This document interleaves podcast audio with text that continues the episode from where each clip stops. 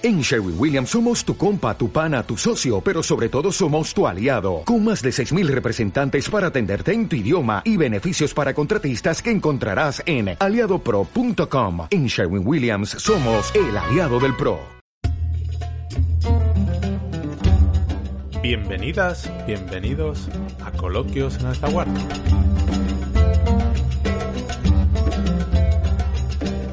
Otro gran programa que vamos a tener gracias a la inestimable compañía de nuestro amigo Jordán. Jordán, ¿qué tal? Buenas noches. Buenas noches, David, ¿cómo estamos?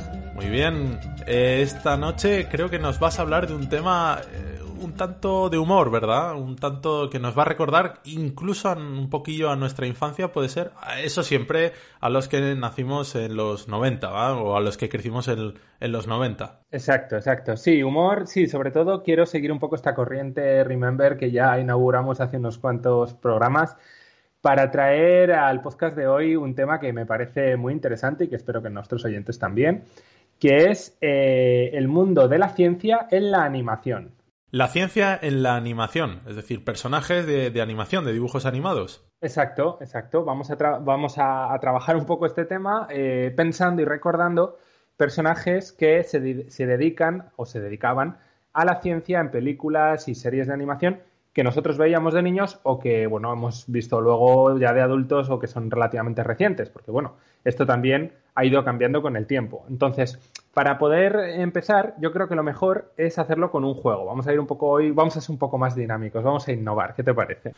Bueno, venga, vamos a ello. Vamos a usar una, una, técnica, digamos, ya muy conocida, que es la del 1, 2, 3, responda otra vez, que esto es un clásico que siempre funciona. O sea, vamos a innovar usando cosas clásicas. Esto es revolucionario, pero es lo, es lo que hay. Entonces, si te parece, vamos a hacer como un 2, 3, responda otra vez, con personajes científicos de las series de animación y de las películas, pues que hemos visto siendo chavales o no tan chavales. ¿Qué te parece? Bueno, por suerte, como ya me habías comentado de que ibas a hablar esta noche, pues me he preparado algún, algún personaje de estos por si tenía que sacarlo de la manga. Menos mal que ya, ya venía preparado. Pero venga, juguemos, menos a ver quién mal, gana. Menos mal que esto es todo espontáneo, ¿verdad? Porque si no sería, sería complicado.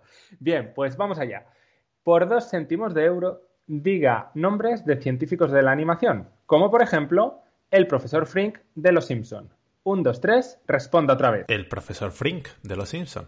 El profesor Fansworth de Futurama. El profesor Oak de Pokémon. Eh, a ver, a ver. Eh, el profesor Doffensmith de Phineas y eh, ¿Cómo se llamaba este? El de. Es que se lo, tengo apuntado. El doctor de la pajarería de Transilvania. Sí, el, doctor Granudo. El doctor ese, ese, ese, ese, ah, Rick Sánchez de Ricky Morty. Este no es tan para niños, pero, pero es científico. Eh, un clásico, el profesor Bacterio, de Mortadelo y Filemón. Muy bien, pues yo creo que con esto ya damos campana y se acabó porque hemos hecho una lista bastante buena, ¿eh? lo cual demuestra que nuestra, que nuestra memoria en lo tocante a personajes de, de animación está relativamente fresca o que tu labor de documentación previa ha sido bastante exhaustiva. Eso, eso siempre, eso siempre porque contigo nunca se sabe.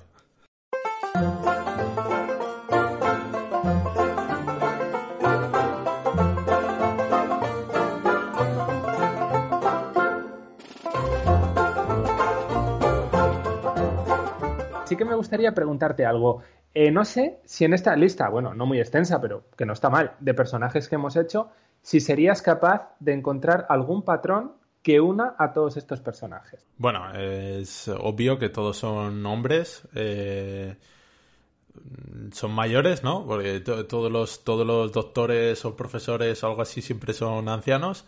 Y supongo que llevan bata, por ejemplo, ¿no? bueno, Sí, la bata, la bata es un, un, elemento que parece absolutamente indispensable, ¿no? Y, independientemente de que en muchos campos de la ciencia pues no es necesaria, pero sí, el tema, el tema de género también me parece muy importante y si te parece lo hablaré un poquito más, hablaré sobre ello un poquito más adelante. Eh, pero sí, uno de los aspectos principales es la edad, está clarísimo. Todos estos personajes, o la mayoría de ellos, hay alguno que no tanto, eh, tienen una edad avanzada.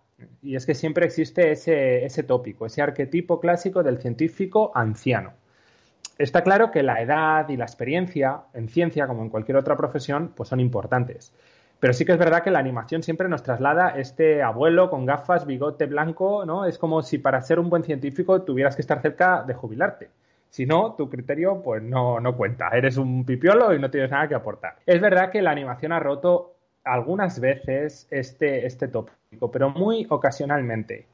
Así ahora mismo se me ocurre un personaje como es, por ejemplo, Dexter, del laboratorio de Dexter, que es una, una, serie de Cartoon Network que se emitió en los años 90 y que habla de un niño que es inventor, que tiene un, un laboratorio oculto en casa y, bueno, pues diseña máquinas y cosas así como muy sofisticadas.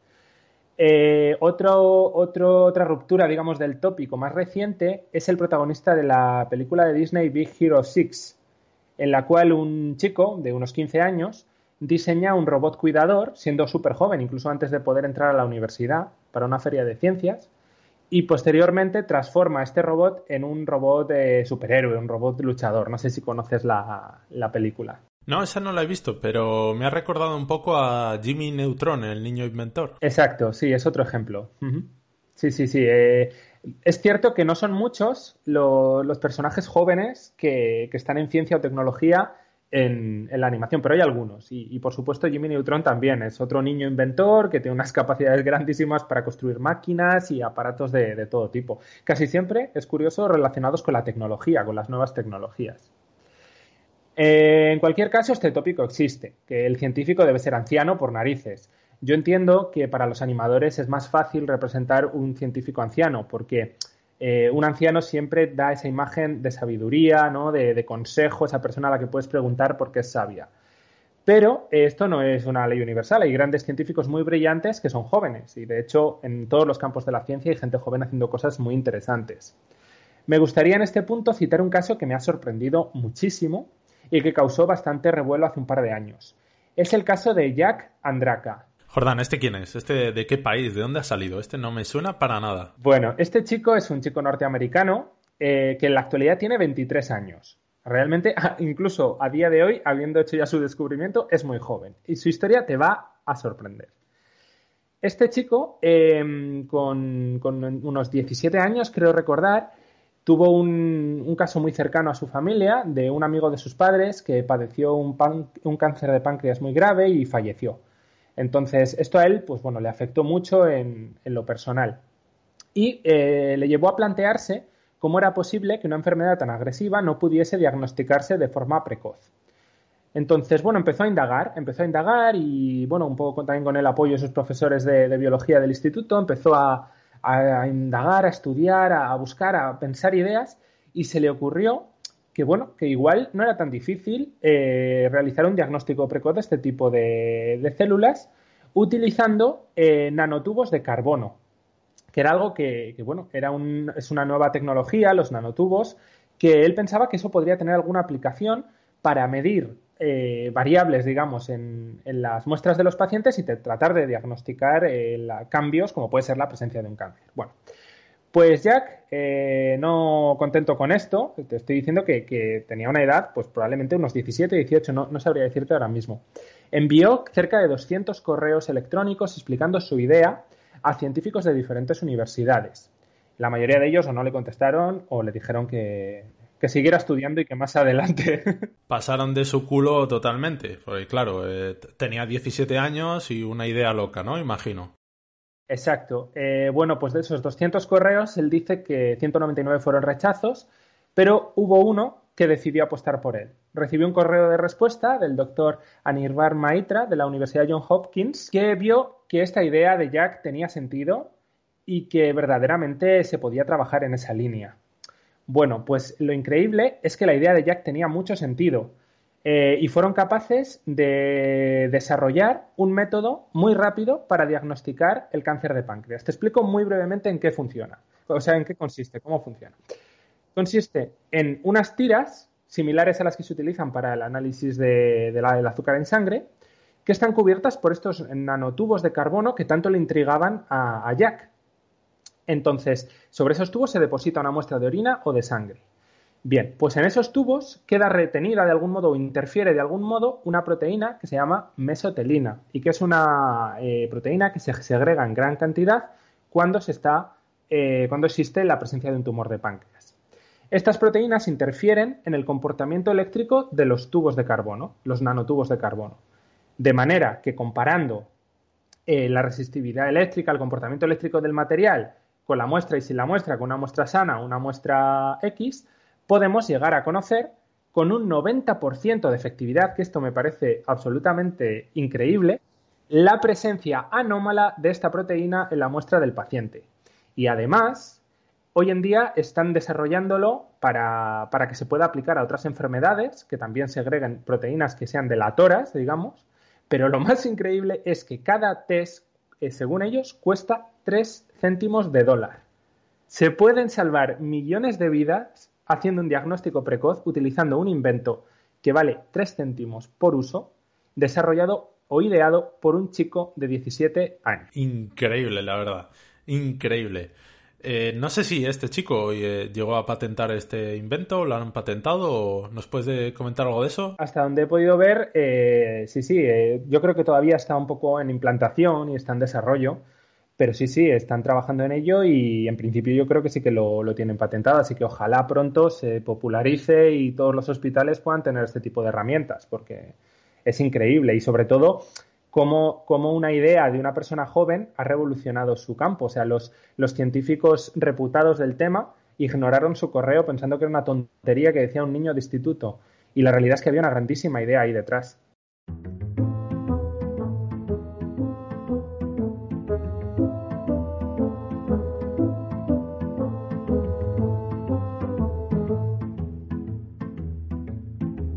Pues Jordán, eh, está claro que las sorpresas vienen incluso de, científicos eh, que prácticamente vienen de la pubertad.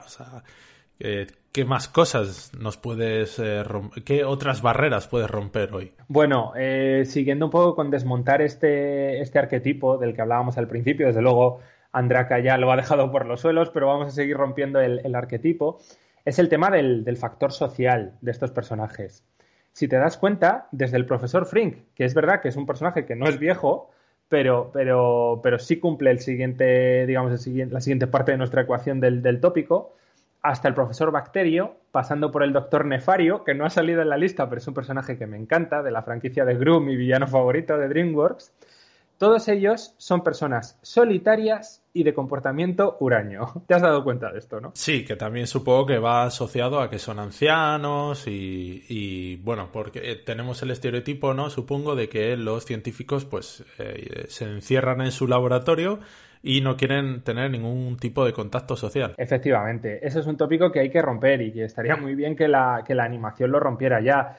La ciencia es una profesión que exige mucha dedicación, qué duda cabe. Pero no te roba la vida social. Es, es, que realmente esto es algo muy repetido. Siempre se nos presenta el, científico loco, ¿no? Como una persona que vive enterrada en libros y en probetas burbujeantes y que no tiene contacto con nadie. Yo creo que, que esto es algo que ya es tiempo de cambiarlo, porque verdaderamente los científicos son personas que forman parte de la sociedad y que están al corriente de lo que sucede en la sociedad y tienen vidas normales, ¿no? Yo creo que esto ayudaría un poco a, bueno, a resquebrajar ese, ese mito de, ser científico como algo muy raro. No sé, en ese sentido, ese, ese arquetipo del científico loco, yo creo que es tiempo ya de, de, desterrarlo. No vamos a entrar en la sociopatía de personajes como Rick, de Rick y Morty, porque nos daría para otro capítulo, pero sí que creo que es importante eh, romper esta idea de que si eres científico no tienes vida social. Un poco se están encargando las series norteamericanas de romper ese, ese mito del, anciano eh, investigador, ¿no? Tenemos series como The Big Bang Theory, que son un grupo de, jóvenes investigadores de, de la universidad que, bueno, pues tienen sus aventuras y desventuras. El problema de esa serie, entre muchos otros, es que pasan eh, de, ser eh, unos jóvenes eh, que deberían ser normales, como lo son, no sé, el 95% de los investigadores, muy probablemente, a ser cuatro frikis súper estrafalarios que hacen cosas y además lo, normalizan en, esa serie. Pero bueno. Sí, yo creo que, que Big Bang Theory en ese sentido tiene cosas muy positivas y otras no tanto. Yo creo que con el devenir de la serie han ido mostrando más la realidad de, la vida de unos jóvenes científicos, ¿no? Al principio yo creo que era más la parodia de eso, del grupo de frikis y tal, pero bueno, eh, en cualquier caso sí, eh, poco a poco vamos cambiando esa, ese, no sé, esa forma de verlo y vemos que, bueno, oye, al final uno se dedica a la ciencia y tiene, sus tareas en su laboratorio, en campo, donde, donde realiza esas tareas, pero también tiene su vida, que es a donde quería llegar yo hoy, ¿no? No, no, no, uno no, si decide hacer una carrera científica, no se encierra en el laboratorio para no salir nunca más.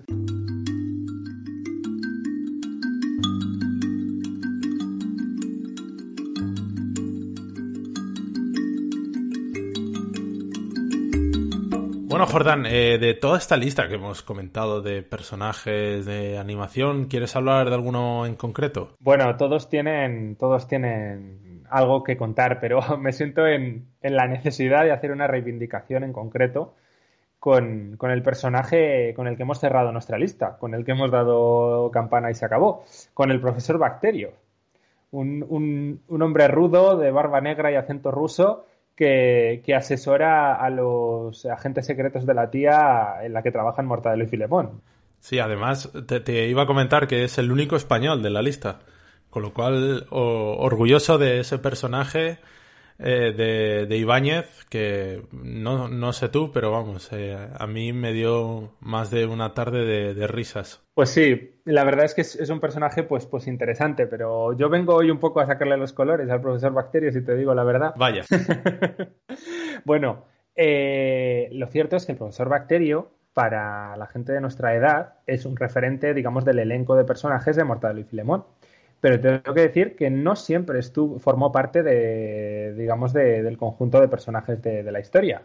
De hecho, en los años 70, eh, Ibáñez introduce eh, un primer personaje científico en unos, en unos largometrajes que salieron en VHS que se denominaba Chiflágoras. Chiflágoras era un científico malhumorado, bajito, con bigote y primo de, de Filemón cumplía casi todos los requisitos del arquetipo que venimos desmontando hoy. Pero era un tipo realmente divertido, eh, una verborrea imparable, con muy mal humor y con unos grandísimos inventos, entre los que podríamos em, destacar el submarino Subanchovideis y su obra maestra, El armario del tiempo, que te permitía viajar a cualquier lugar y época que tú quisieras, simplemente pulsando unos botones y dando una palanca. Era absolutamente increíble.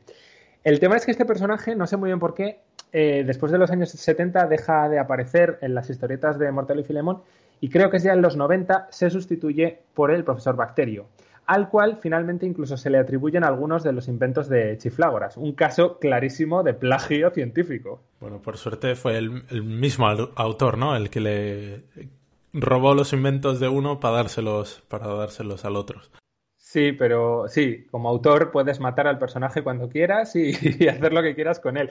Pero si Chiflágoras eh, levantase la cabeza, probablemente tendría un problema bastante grave con el profesor Bacterio al ver cómo sus inventos habían pasado a la propiedad de otro. Hombre, Jordán, en defensa del profesor Bacterio hay que reconocer que tenía un trabajo difícil y además, lo mejor de todo, que era una de las cosas que a mí me volvió loco, es que eh, tocaba todos los campos, desde que te metía una jeringa de vete tú a saber que para poder volar hasta te construía un cohete para, en teoría, ir más rápido, pero acababas debajo de tierra, ¿no? Sí, pues sin quererlo has tocado, digamos, el siguiente ítem de la ecuación que hoy venimos a, resolver. Los científicos multitarea. Eh, es cierto que es muy complicado y yo lo sé, en la animación si tú generas un personaje científico pues tiene que ser el que resuelve todos los problemas, pero eso es algo muy real y es que em, la verdad que en, la ciencia, pues una persona trabaja en su línea de investigación, puede colaborar con otros expertos de otros temas, pero la gente no sabe de todo y no puede ocuparse de, técnicas y de ciencias muy diferentes. Pero esto, la animación, pues se lo ha pasado muy, muy por alto, ¿no? Y tenemos casos clarísimos como el profesor Bacterio que, mencionabas o el profesor Fansworth de, de Futurama que tan pronto te diseña una máquina para olfatear cuerpos celestes, como es capaz de autoclonarse usando sus propios tejidos, o incluso puede llegar a dirigir una empresa de mensajería, lo cual, viendo cómo está la ciencia, tampoco me parece descabellado. Tenemos, tenemos además otros ejemplos, como el profesor Oak de, de Pokémon, que es un biólogo que se dedica a estudiar la ecología de los Pokémon, pero cuando se aburre de estudiar bichos y plantas, pues te diseña un cacharro electrónico que te manda información por wifi. Es, es la Pokédex, ¿no? Es una cosa como tan pronto te hago una cosa como te hago otra. Mira, eso es una de las grandes cosas que tenía Pokémon que dices tú, pero esto como es igual, lo compro. Sí, da igual. Sí, a ver, si hay bichos que hacen cosas en un mundo eh, en Japón, ¿no? Pues ¿por qué no? Un tío me hace una Pokédex y a la vez me habla sobre la biología de los Pokémon, ¿no? Sí, es, esto es, es algo que yo creo que tenemos que, si podemos poner nuestro pequeño granito de arena desde el podcast, sería interesante para quitar un poco esa idea, ¿no? Del científico multitarea que de todo sabe y todo te responde, porque sobre todo ahora en la que, bueno, pues a raíz de la pandemia los científicos están teniendo más horas de pantalla, lo cual per se me parece muy bien, porque así la sociedad está más informada de primera mano de, los avances científicos, pero muchas veces nos encontramos situaciones un poco absurdas o extrañas en las que a científicos de una determinada disciplina se les está preguntando por cosas que no tienen nada que ver. No hace mucho tiempo mmm, veía una entrevista en la que un científico que se dedicaba a la genética de poblaciones le preguntaban sobre, bueno, sobre eficacia de medicamentos y cosas así, que es algo mucho más propio de alguien que trabaja en, farmacología o en medicina. Un genetista probablemente esos temas no, no tiene por qué saber de ellos. Y sin embargo, en la, misma, en la misma entrevista, pues le preguntaban un poco por todo. Y claro, pues yo creo que esto hace un poco perder el foco, de, en este caso de la entrevista, y no siempre se consigue que la información pues llegue al público. A veces, bueno, eso sumado a gente que no se dedica a temas de ciencia y que sale opinando y tal, pues genera un background que no siempre es fidedigno para quien lo escucha, ¿verdad? Claro, pero es que, Jordán, con el periodismo hemos topado. No queremos nosotros hacernos enemigos de los periodistas, pero sí que es cierto que convendría que cuando se habla de temas de ciencia, pues mm, verdaderamente los científicos están deseando poder contar sus avances. Entonces yo creo que al final es, hay que hacer por las dos partes un ejercicio. Por parte de los periodistas, ponerle el micrófono a más gente y por parte de los científicos, trasladar su mensaje de una forma más comprensible. Es verdad que hay temas que son muy difíciles de explicar a gente que, que, bueno, pues no haya estudiado esos temas o no esté muy al día. Es difícil. Y hay que hacer ese ejercicio también por las dos partes para mejorar la divulgación científica.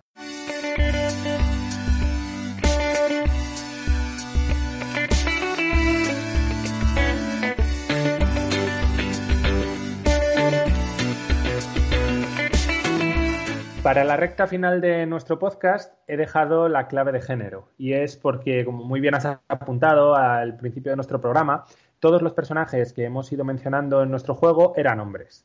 Y como podrá notar eh, nuestro oyente si hace un pequeño ejercicio de reflexión, casi siempre los personajes que aparecen en, en las películas y en las series dedicados a ciencia o tecnología suelen ser en su mayoría hombres y no, y no mujeres. También hay que decir, Jordán, que en nuestros anteriores podcasts, eh, cuando he hablado más de una vez de personajes históricos eh, que tenían que ver con la tecnología, inventores, etcétera, todos ellos eran hombres. También soy consciente de eso. Pues sí, es, es algo recurrente. Eh, bueno, y de hecho, si uno busca grandes inventos de la humanidad, pues casi siempre aparecen grandes inventos desarrollados por hombres.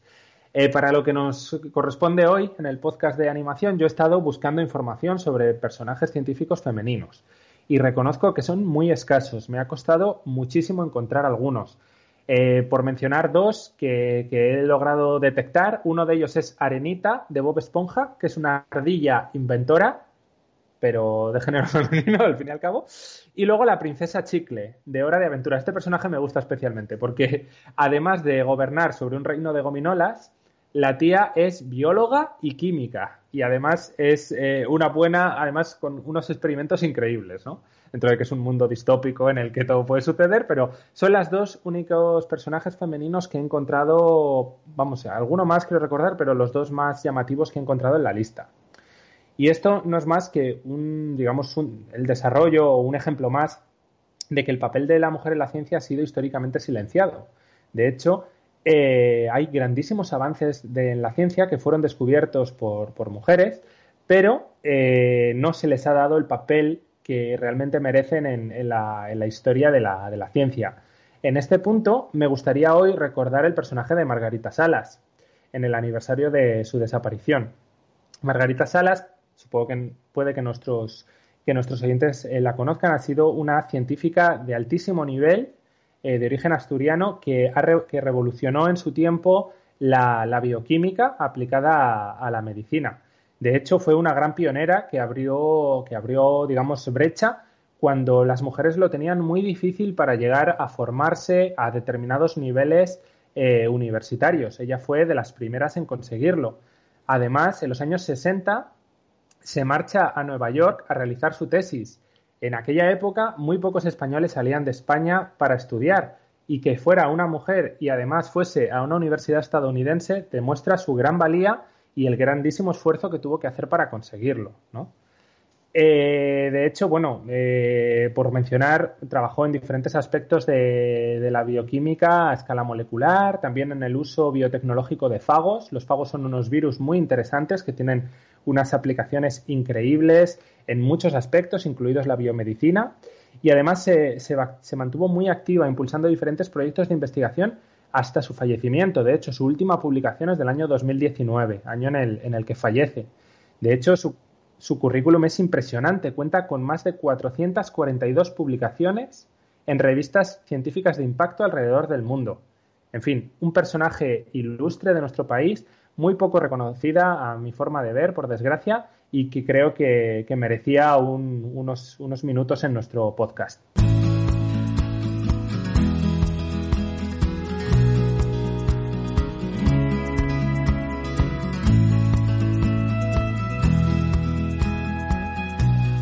Genial reflexión sobre un gran personaje poco conocido, eso es cierto. No sé si muchos de nuestros oyentes la conocerán. Eh, yo recuerdo haber escuchado su nombre, pero personalmente pues eh, no recordaba esta, este, este gran personaje que es Margarita Salas. Si te parece, Jordán, en siguiente podcast, eh, te lo digo aquí y ahora, en el siguiente podcast vamos a hablar únicamente de investigadoras o inventoras que sean mujeres. Me parece un tema muy interesante que va a sorprender muchísimo. Realmente me parece una propuesta fantástica y estoy seguro de que nuestros oyentes lo van a disfrutar. Muy bien, Jordán. Eh, Jordán, una reflexión final. Eh, nos has hablado de Margarita Salas, pero una reflexión final sobre el tema de, de, los inventores, de los investigadores o de los científicos en la animación. Bueno, pues eh, simplemente comentar que en nuestra cultura, en la sociedad occidental, la animación es muchas veces una primera ventana a la sociedad. Por lo tanto, creo que es muy importante trasladar el papel de la ciencia en esa sociedad a través de la animación. Y también creo que queda mucho por hacer. Eh, la animación muchas veces, como decimos, nos presenta al científico como un tipo raro que dice cosas muy locas y demás creo que podemos cambiar eso para trasladar a los niños y a los jóvenes que, el mundo de la ciencia no es un terreno yermo poblado por ancianos excéntricos, sino que es un lugar donde se puede crear, descubrir, indagar y cambiar la sociedad en la que vives a mejor. Como digo, queda mucho para hacer, por hacer y si, los dibujos animados nos echan una mano, pues será más fácil. Eso siempre será así. Eh, la televisión tiene un gran poder de, influencia sobre, las personas y esperemos que en el futuro, y seguro que sí, vayan cambiando las cosas a mejor, especialmente en el tema de científicos, eh, mujeres y, personajes, ¿no? Roles de, como tal. Perfecto, Jordán. Pues si te parece, dejamos con esta reflexión final que nos has hecho tan maravillosamente. Cerramos nuestro podcast aquí y nos vemos en el siguiente episodio. Muy bien, buenas noches David. Buenas noches Jordán.